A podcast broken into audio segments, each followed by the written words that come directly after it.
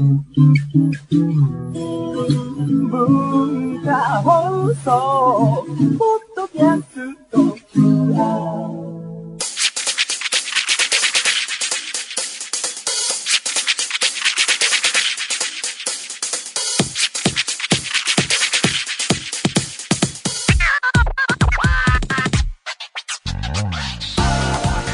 んばんは。内山聖輝のワンルーム。パーソナリティの内山聖輝です、えー9月9日の深夜の放送になります。えーまあだいぶ涼しくなってきた気はするんですけれども皆さんいかがお過ごしでしょうか？というのもなんか朝とかに家を出るときにドア開けてこうパッとこう感じる風というかねあのー外出た時の感触が猛暑な感じではないというかあでもそれは朝に家を出てるからなるだけなのだろうか。昼に出たら暑いと思うのかもしれないですよね。ちょっと今こうオープニングトークの組み立てが今 ガラガラガラって崩れていきましたけど。まあとはいえもう9月ね、えー中盤も見えてきましたから秋もそろそろ見えてきたぞっていう季節かもしれませんけどね。あのーそんな中依然としてこうあの文化放送のある浜松町駅周辺で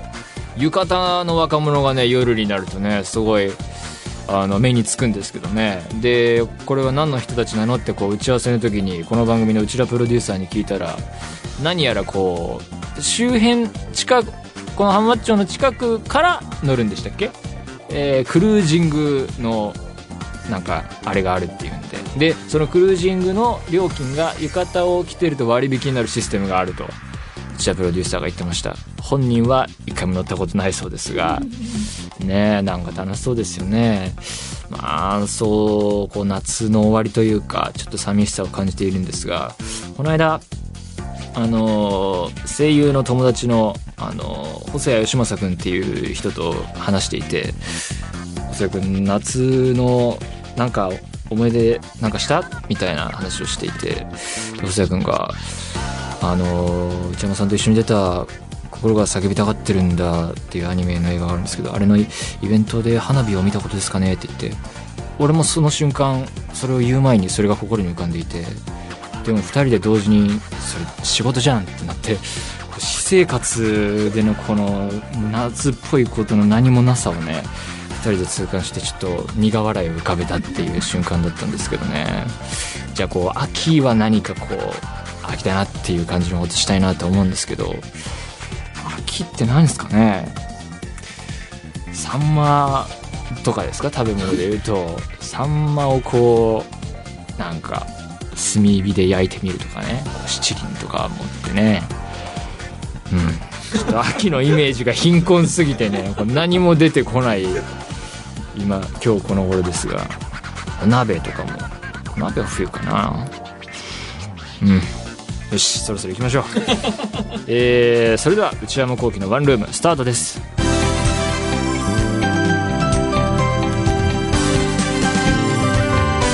内山聖輝のワンルームそれではお便りを紹介します。えー、群馬県ラジオネーム青いキリンさん。内山さんこんばんは。バニラにチョコレートがコーティングされているタイプのアイスを食べる際。バニラにチョコレートがコーティングされている。コーティング昔は先にチョコを歯で剥ぎ取ってからバニラを食べていたのですが、あ、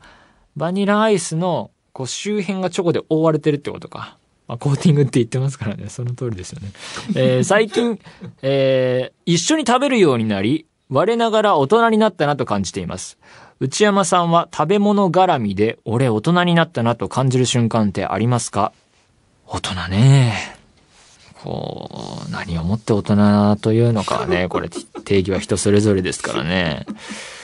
まあ、一緒に食べる。ね今でもこう、剥ぎ取って食べてもいいと思うんですけどね。まあ、食事の面で言うと、健康に気を使うようになったと思いますね、前より。こう、日々の、まあ、とは言っても僕朝ごはん食べないし、なんか1日1.5食みたいになってる時もあるので、そう健康かって言われるとよくわかんないんですけど、だからその3食ないその1食1食に、おちゃんとするというか、それは、そういう思いはありますね。ジャンクフードはあんまり食べないとかね。あと、こう、昨日はお肉を食べたから、今日はね、お魚にしようとか、そういうこう、メニューを分散させていく。昨日野菜食べてないなと思ったら、今日野菜食べようとか。この話つまんなくないですか？いかんよね。だからこう、最近の例で言うと、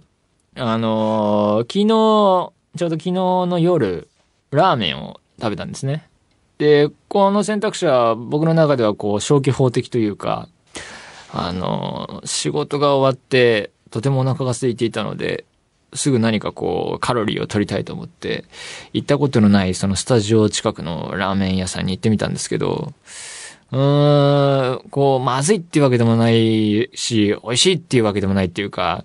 まあ、好みの問題だとは思うんですが、なんて言うんですかね、こう、煮干し系スープっていうんですかね。あれでこう、ちょっと太めの麺みたいな感じでね、えー、食べたけど、なんかこう、後悔が残る食事だったんですよ、僕にとっては。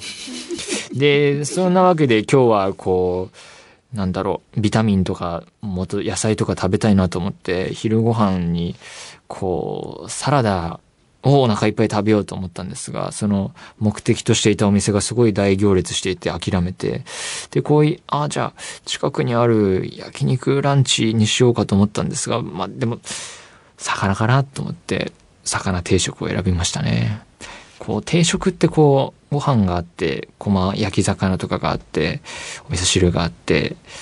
こう、プラス一品入っているた時のこの得した気分っていうんですかね。あれが僕はちょっと、こう、何と呼んでいいかわかんないですけど、人生の喜びだと思ってますね。こう、あ、ね、あ、野菜もプラスされているみたいな。今日はかぼちゃを食べましたね、僕は。それ、その一切れのかぼちゃがね、日々の潤いを与えてくれますよね。まあだからこう、そういう意味で言うと、お金は前よりかけてるかもしれないですね。一食一食に対して。でもなんか、日清カップヌードルとか結構食べてるしな。日清カップヌードルはね、好きですよ、僕は。あの、あると食べちゃうのでね、あんまり買わないようにしてるんですが、あれは本当にね、人類の偉大な発明だと思ってるので、いい、いいなと思ってますね。はい。大人になったなっていうのはちょっとよくわかんないですね。食べ物で言ってもね。はい。ラジオネーム、リノさん。内山さんこんばんは。ワンクール限定配信として始まったこのラジオですが、気がついたら放送回数100回という大台に迫ってきましたが、この番組では100回記念に何かイベント的なことはやるのでしょうかこの番組の雰囲気だとぬるっと過ぎてしまいそうですが、笑い、えーこれからもこのラジオを楽しみにしています。ああ、ワンクール限定配信。そうですね。最初番組名も内山幸喜のワンクールとしてやらせてもらってね。それは、あの、まあ、一人喋りのラジオなんてやったことないし、こう、ワンクールでやめる逃げ、逃げ道を作っておこうということで僕が言い出したんですけど、それがね、えー100回が近づいてるんですか？えー今日でトータル何回なのかわかんないですけど、さっき確認したところによれば、12月頭ぐらいで、えーこのまま順調に放送が進んでいけば、12月頭ぐらいで100回記念が来ると。で、それを過ぎてもうちょっとすると2周年だっていうね。で、俺がそこで100回記念と2周年ってほぼ一緒じゃないかって言ったら、すごいみんなから大ブーイングを受けまして、すごい議論になったんですけど、でもそれで言うとさ、こう、2周年が近いってことは、1周年何もなく過ぎていったっていうことでね、みんな忘れてたっていうかなんていうか、ねえ、1周年とか何にもやってないわけでしょ？だから100回とはいえね、別にイベント的なことは今のところ何にも予定されていないですね。うん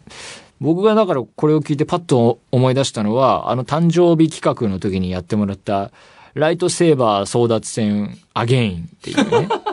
あの、誕生日の時に、えー、黒ひげ危機一発をやって、内田プロデューサーに勝ったら、えー、ライトセーバー、すごい高級ライトセーバーもらえるみたいなことで、僕は惨敗というか負けまして、あれ本当にね、番組後に、じゃあ、いろいろありましたけど、あげますよ、みたいな展開もなくですね、本当に僕もらってないので、あのあれを、なんて、あれをめぐる戦い再びみたいなのは一つありかなと思うんですけど、節目節目でね、うん、あると思うんですが、イベントって言われてもパッと思いつかないですね。うん、でもも100回ってなんか、あっという間な感じですね。まだ全然先ですけども。えーこの先に何が待っているのか、えー何も今のところはありませんが、はい。やっていきましょう。えー、というわけで、このような形で何でもいいので送ってみてください。皆様からのお便り、引き続きお待ちしています。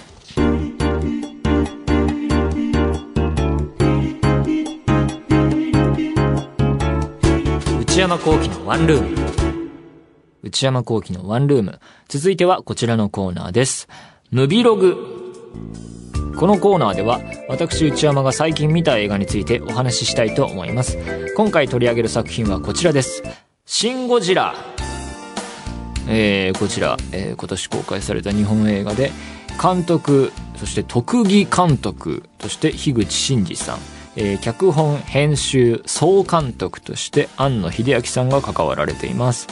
えー、シン・ゴジラね、やっと見ましたよ。本当に話題になってるし、大ヒットしている中、えー、見たんですけれども、正直ですね、あの、期待値は低かったですね。あの、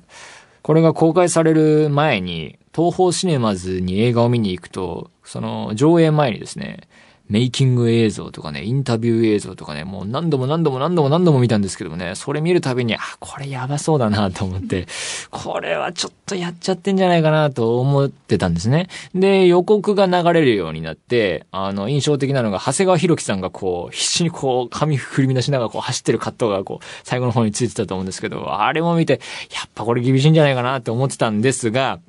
で、あと、あの、それより前に、安野さんが総監督としてシン・ゴジラ作るっていうニュースを聞いた時もですね、え、エヴァどうすんのってみんな思ったと思うんですけどね。あの、エヴァの劇場版がまだ続いている中で、シン・ゴジラ、ゴジラやるのかいっていうね。で、エヴァンゲリオンはですね、テレビシリーズは全部見てますね。大学生の頃にね、再放送をテレビでしててね、これを撮ったりなんかりして、見たと思うんですよね。家、実家時代に。かなり面白く見ましたね。で、その後に、えー旧劇場版を DVD で見たのかな？エアー、真心を君には見た覚えがありますね。あの、で、新劇場版もその勢いに乗って上波まで見て、9、一番最近のが9だと思うんですけど、それだけ見てないですね。うん。歯はね、相当好きだったように覚えてますけどね。はい。で、僕自身、何も情報を入れないようにしてシン・ゴジラを見たんですけども、えーそうやってみたいっていう人は、えー今日は聞かない方がいいのかなと。もちろんこう、ネタバレはしないようにするんですが、こう、まっさらで見たいっていう人いるいると思うので、それはちょっと言っておこうかなと思います。で、大ヒットしている中、結構ね、劇場の、こう、席の埋まってる状況とかも、もう、日々見てたんですけど、とても混んでいて、僕はレイトショーで夜遅くの回で見まして、で、まあ結論から言うとですね、とても面白かったですね。あの完全無欠の傑作とは言わないまでも、特に見た人にわかるように言えば、束作戦から、あの夜のシーン、あのゴジラの夜のシーンにかけてはですね、最高でしたね。あの集団パニックの描写もいいしね、あの、光ね、夜空に光が、あそこは、美しいし、そして悲しいし、こういろんな感情が入り混じってですね、うわーっとこう頭の中がごちゃごちゃになる感じはね、こう映画を見ていて快感だったり快楽みたいのがあるとすればもうあのあれだなというふうに思うぐらい、本当に素晴らしいと思いました。で、何よりいいと思ったのが、あの、本当に何も知らずに行ったもので、ゴジラが初上陸する時のビジュアルが本当に良くてですね、インパクトが最高でしたね。本当にいいなと思いました。僕、映画館で見ていてですね、ちょっと声が出るくらいびっくりしまして、えーってこう言って、言っちゃうぐらいね、やっぱこう驚きのある映画っていいと思うんですよね。そういう点もすごい良かったですね。で、まあ、さっき言った、あの、すごい素晴らしいって言った流れ、一連の流れでね、だいぶ大満足というか、本当今年一番興奮したシーンだったんですけど、あのーで、そんな興奮の後に、こう、レイトショーが終わって、こう夜中の東京を歩いていると、すごいなんかいい風が吹いていてね、リアル東京だ、みたいな。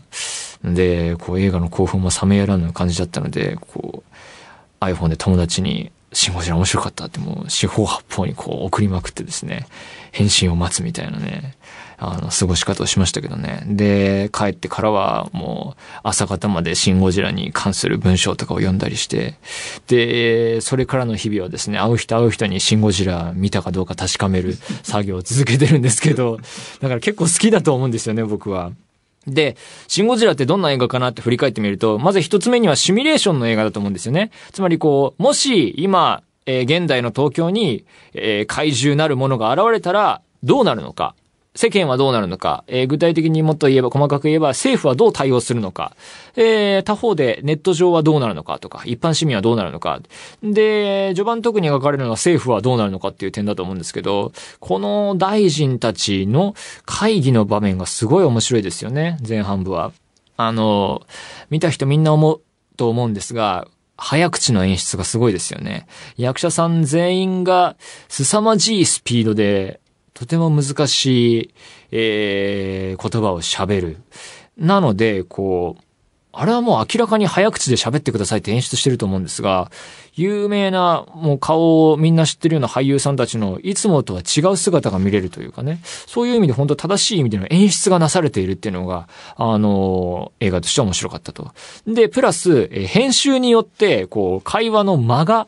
バッサリカットされていて、言葉と言葉の間に聞いて喋るんじゃなくて、言葉の次にもうすぐ言葉が来るような、えー、つなぎになっているので、ポンポンポンポンポンポン会話が進んでいく、そのスピード感たるや素晴らしくてですね。で、その会議の場面が、えー、とても面白く、ある種こう、ブラックコメディ的というか、そういう意味で素晴らしかったですね。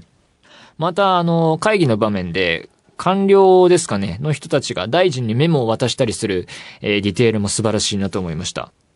で、二つ目には、あの、やっぱりこう、実写版エヴァ感。これが楽しかったなと。やっぱりこう、ゴジラと戦う日本っていうあの図はこう、使徒と戦うエヴァンゲリオンみたいなのをそう、あの、思い出すし、あの、石原さとみさんのカヨコ・アンパタースンっていうキャラクターは、やっぱりアスカーを彷彿とさせるというかね。あのー、まあ、このキャラクターは結構賛否両論あるみたいですけどね。あのー、アメリカ人なんですよね。で、おそらくは英語が母国語だと思うんですが、なのでこう、日本語で話している中で、カタカナの部分、英語が由来のカタカナの部分にたどり着くと、いきなりこう、英語の発音になるっていう。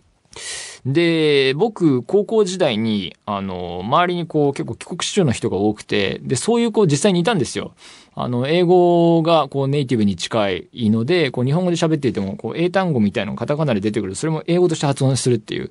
で、それと比べると、石原さとみさんの英語は決して悪いとは言えないんですけど、あの、そういう意味では発音にはちょっとギャップがあるかなっていう気はしましたね。だから、ただ、その、全体のトーンとしても、この、アスカを連想するあたりとしても、こう、一種振り切ったキャラクターというか、こうアニメ的キャラクターみたいな側面もあるので、全部が全部こうリアルさとかそういうのに忠実じゃなくても、別にそこは批判に値するものではないかなとは思いましたが。で、こう石原さとみさんのキャラをアスカとすると、じゃあ、やっぱこう考えたくなるのが、綾波レイは誰だみたいな。じゃあ市川美香子さんのあの、小頭さんなのかっていうね。で、そう考えるとですよ、あの最後の方のあのシーンは、じゃあ笑えばいいと思うよなのかみたいな、そういうこう、どうしようもないこう、エヴァと比べる話を、こう、見終わった後ね、メールとかで友達とするのもまた楽しいみたいなね、そういう楽しみ方もありましたね。で、そういう意味で、こう、見た後にとっても語り合いたくなる、えー、映画であるし、で、一方で、こう、前半からこう3分の2ぐらいまでが僕としてはとても好きで良すぎたんですよね。で、なんだけども後半部は、こう、みんなみんながヒーローになっていくというか、こう一種性善説すぎる感じがして、で、こう見た後にいろいろ考えていく中で、こう、リドリー・スコット監督のオデッセイとして見ればみたいなことも考えたんですが、つまりこう、どちらも絶対的な困難に対して、えー、人類、人が、こう、理性や科学をフル動員して協力して立ち向かっていくみたいな、そういうポジティブさみたいなものとして捉えればとは思ったんですが、こう見ている間はそれがちょっと気になりましたね。なので、僕としてはですね、後半部はこう人類よりゴジラを応援している自分がいて、ゴジラやっちまえみたいに思ってる、もうなんかこう、残酷性みたいなのがこう動き出しましてね、そういう意味でも、あそういう風に見ていましたね。で、やっぱり結論としては、シン・ゴジラっていう映画は大ヒットすべき作品だと思うし、こう、見る価値のある映画だなと思いました。あの、最近あった、あの、ギャレス・エドワーズ監督のゴジラより、こっちの方が僕は好きですね。なんで、こう、見ていて思ったのは、もっと予算を投じた、こういう日本映画見たいなっていうか、日本映画、えー、における希望を感じたっていうか、これもっともっといけるんじゃないかっていうふうに思って、そういう意味でも楽しかったですね。で、また思ったのが、今回のシンゴジラ東宝が制作配給していて、で、東宝最近で言うと君の名はをやっていて、あれも大ヒットしていて、で、また10月に公開する大根仁監督のスクープっていうね、映画も面白そうだし、この東宝の強さというか、こう参りましたっていう感じですよね。またこう、東宝シネマズのホームページも結構使いやすくてね、なんか、すごいな、東宝っていうのが結論ですね。えー、そんなことも思いました。えー、というわけで、シンゴジラぜひぜひ見てみてください。以上、ムビログでした。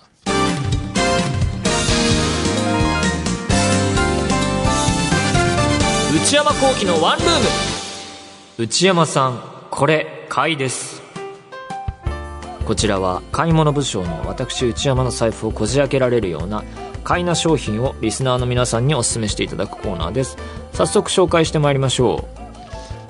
う。ラジオネームマカロンさん。神奈川県25歳女性。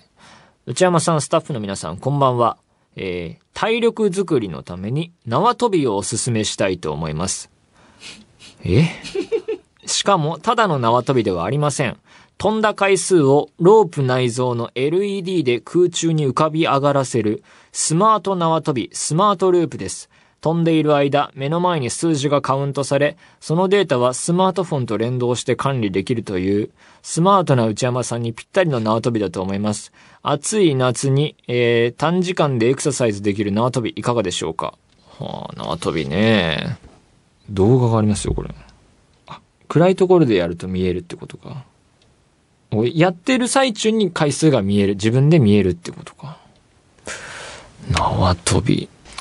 まず、マンションでやると、下の人にうるさい。っていうのが一つありますよね。どんどんどんどん言うから。自分がジャンプするし、縄もバンってなるしね。あと、じゃあ外でやるかっていうと、どこでやるっていう問題がありますよね。うちの近所にね、ちょうどいいサイズの公園がない。だから、これを買うためには、まず、引っ越しが必要になってきますよね。公園とか、こう、広場のあるところへ。なので、あと、まあ、運動としても、縄跳び。確かに、こう、有酸素運動になるんですよね。あれは、ボクサーの人が絶対縄跳びやってますもんね。縄跳びというものにはこうポジティブな思いを抱いているんですが、何分こう環境が整ってないっていう現状があるので、ちょっと今はいらないかなと思いますね。すいませんが、見送らせていただきます。というわけで、引き続き、買い物部署の内山の財布をこじ開けられるような、買いな商品を教えてください。以上、内山さんこれ買いです。でした。